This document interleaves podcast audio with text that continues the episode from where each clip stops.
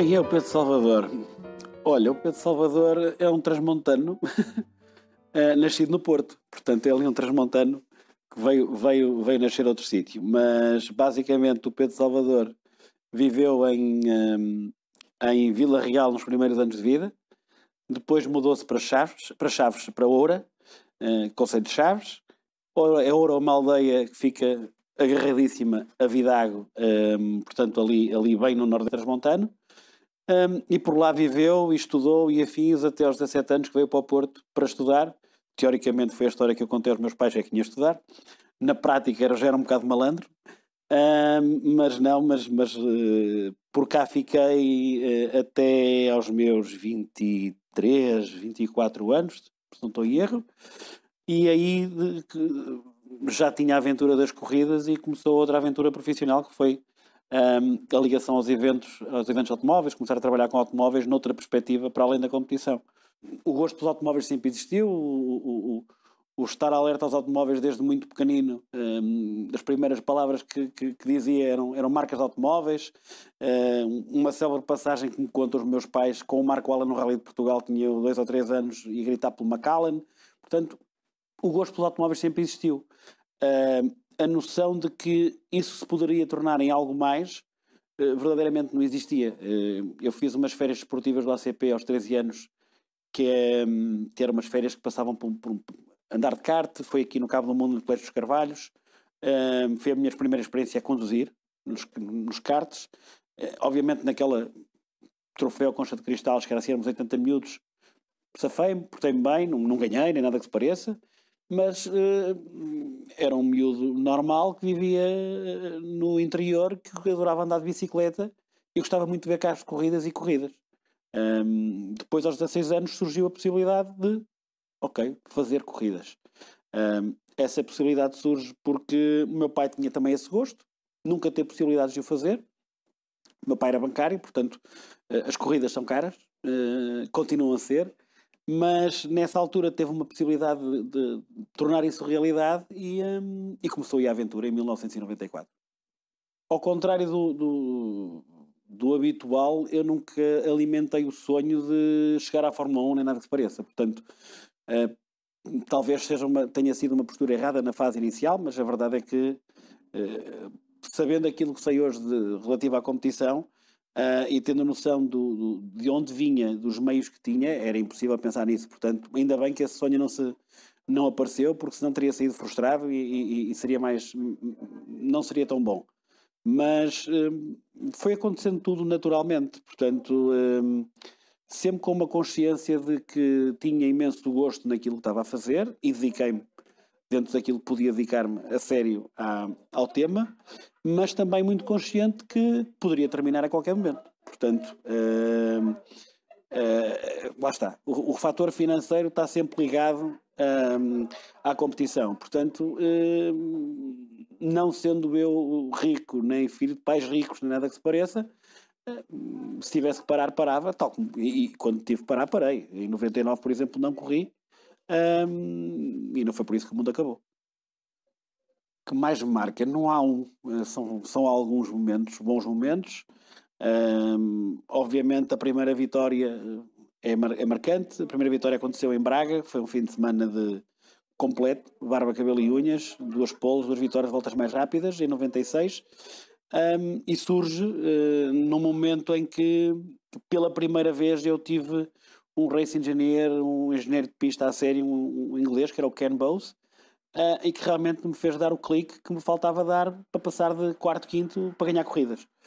Essa marcou o meu primeiro título na Fórmula 9 no ano 2000 uh, ah, também, vinha de dois vice-campeonatos de Fórmula 4 e estava ali emperrado para passar de segundo para primeiro.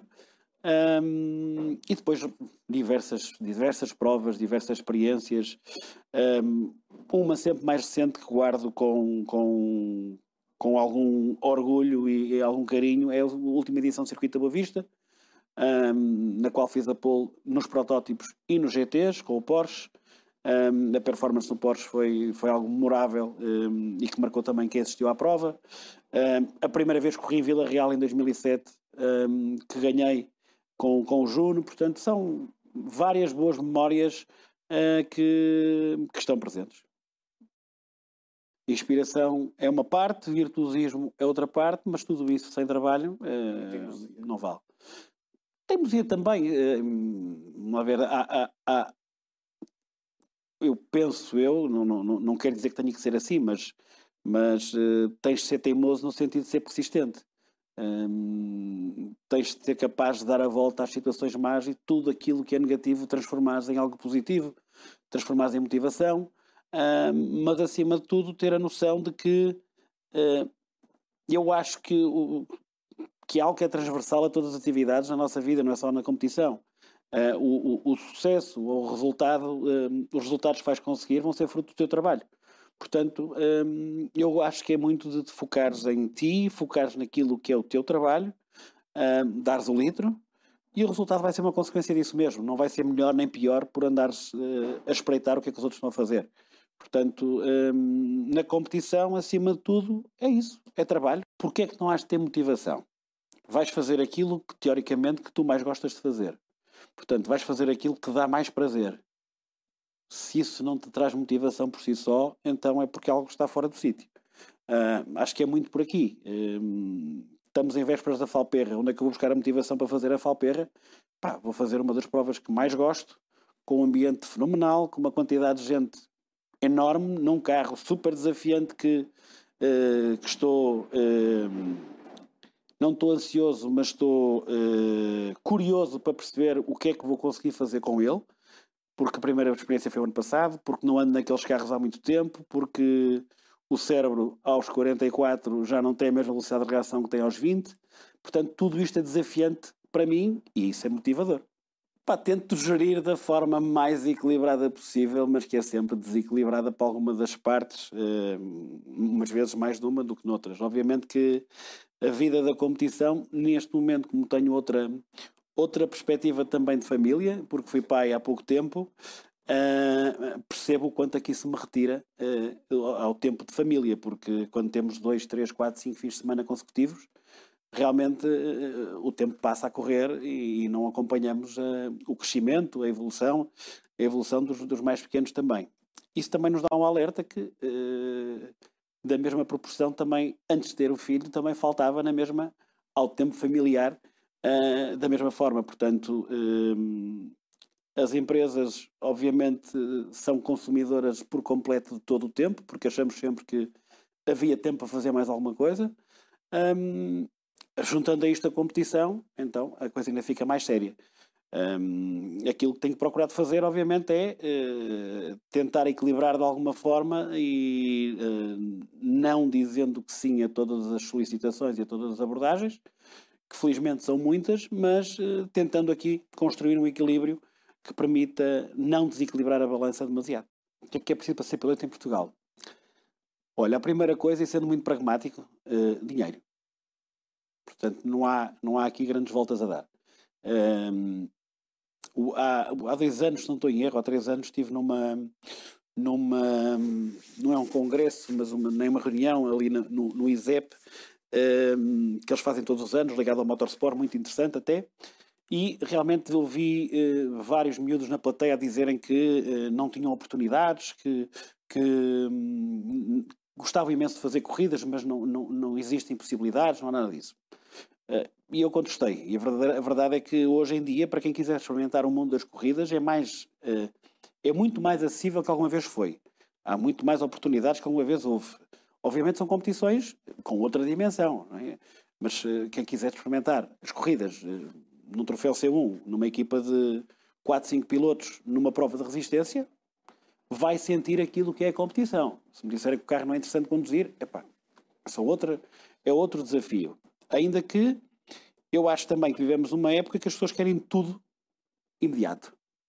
Portanto, querem correr de Fórmula 1 quando nunca sentaram o rabo num carro numa pista. Portanto, querem o carro melhor, mas não sabem conduzir o mais fraco. Portanto, acho que é preciso ter esta noção que tudo isto se constrói e, hum, e a experiência e o gozo dessa experiência vem nas mais diversas competições.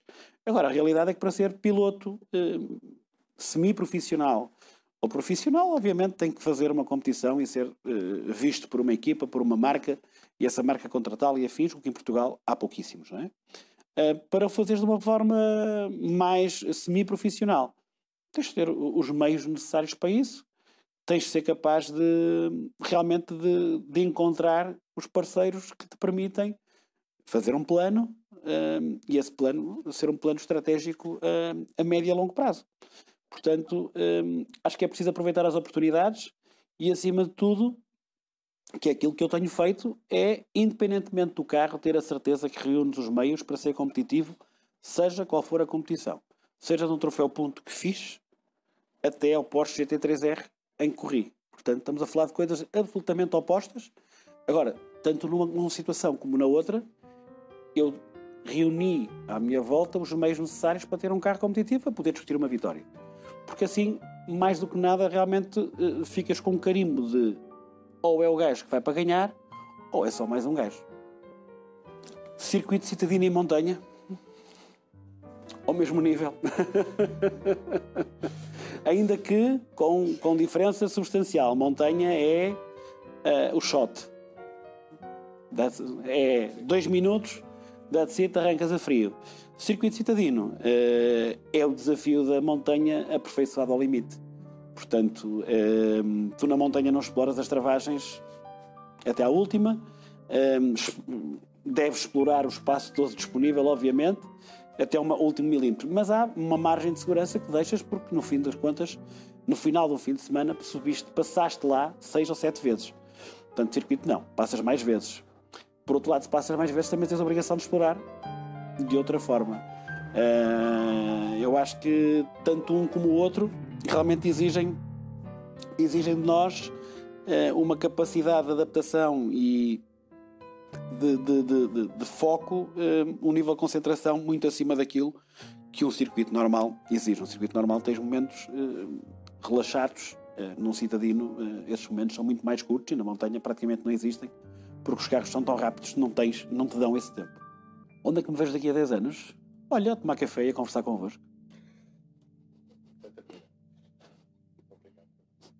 Não é?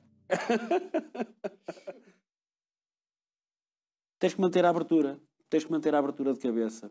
Tens que pensar que tens sempre forma de ser melhor e de ser mais rápido. E aí sim tens que olhar à volta aí sim tens que olhar para aquilo que estás a fazer e o que é que poderias fazer de forma diferente. Eu continuo-me a sentar hoje num, num, qualquer carro com a mesma humildade com que sentava com 15 anos ou com 16, percebes? Porquê? Porque não há ideias pré-concebidas, sei exatamente o que é que pretendo, de que forma é que pretendo guiar, porque é essa forma a forma mais rápida. Eu sou, uh, acerca das opiniões, uh, queres uma pergunta boa ou fácil? Então, é o piloto que se adapta ao carro ou o carro se adapta ao piloto? É o piloto que se adapta ao carro. É, porque é o cronómetro que manda. Portanto, simplificando, é isto. É tu perceberes o que é que precisas para ser mais rápido. O que é que o carro tem que te dar para ser mais rápido? É isto que tens que pensar, é este, é este o foco. Pá, acho que às vezes eh, a malta desfoca um bocadinho.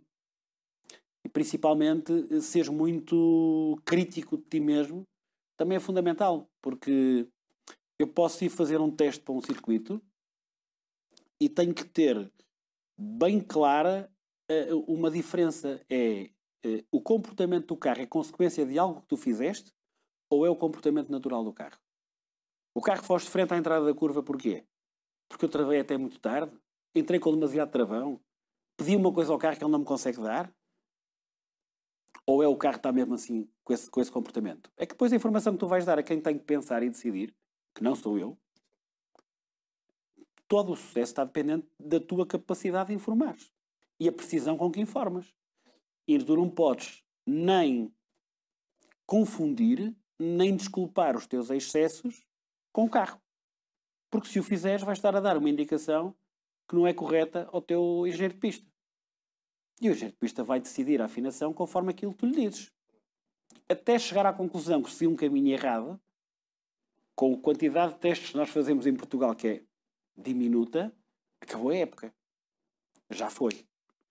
Portanto, é muito por aqui, é muito esse sentido crítico que, que os pilotos devem ter de si mesmos, de, de analisarem aquilo que fizeram e de verem, aí sim, como é que os outros estão a fazer, como é que os melhores fazem. Isto é fundamental. Portanto, e tens que manter essa abertura de cabeça sempre, quando deixares de a ter. É a altura de arrumar as botas. o prazer de condução não vem propriamente de um carro desportivo. Atenção, vem do equilíbrio do carro em si. Eu lembro perfeitamente ir para Braga, uma vez um day com um gajo italiano, no Mazda MX-5, com a suspensão original, parecia um barco. Oh. E eu, com a primeira volta que dei no carro, disse: Ih, como que eu me fui meter? É hoje que eu morro aqui. Resumindo, que curtição do c... um carro.